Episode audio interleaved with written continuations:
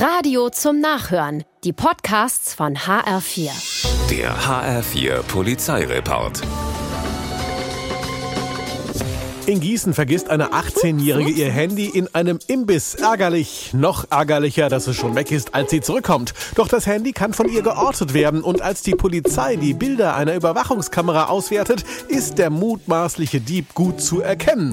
Die Ortung führt die Beamten nach Limbach an die Haustür einer Familie. Sie klingeln und werden überrascht in Empfang genommen. Der 15-jährige Sohn gibt schließlich das 1200 Euro teure Gerät, das er gefunden haben will, zurück.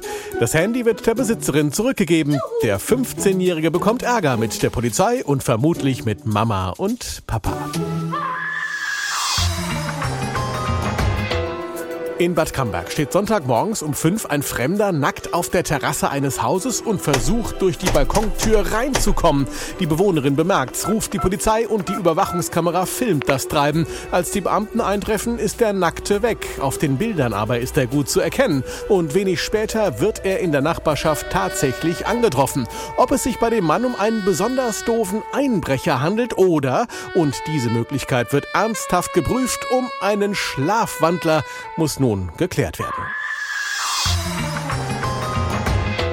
In Hanau ruft ein Papa die Polizei, weil er seinen Schlüssel und seinen einjährigen Sohn im Auto eingeschlossen hat. Als die Beamten kommen, ist der Kleine noch gut drauf. Ein Schlüsseldienst versucht, den Wagen aufzubekommen. Als der Einjährige dann aber damit beginnt, Kleingeld, das im Innern des Wagens rumliegt, aufzuessen, schreiten die Beamten ein. Die Heckscheibe wird kurzerhand zerschlagen. Der Junge ist gerettet, auch wenn es jetzt so richtig teuer für Papa wird.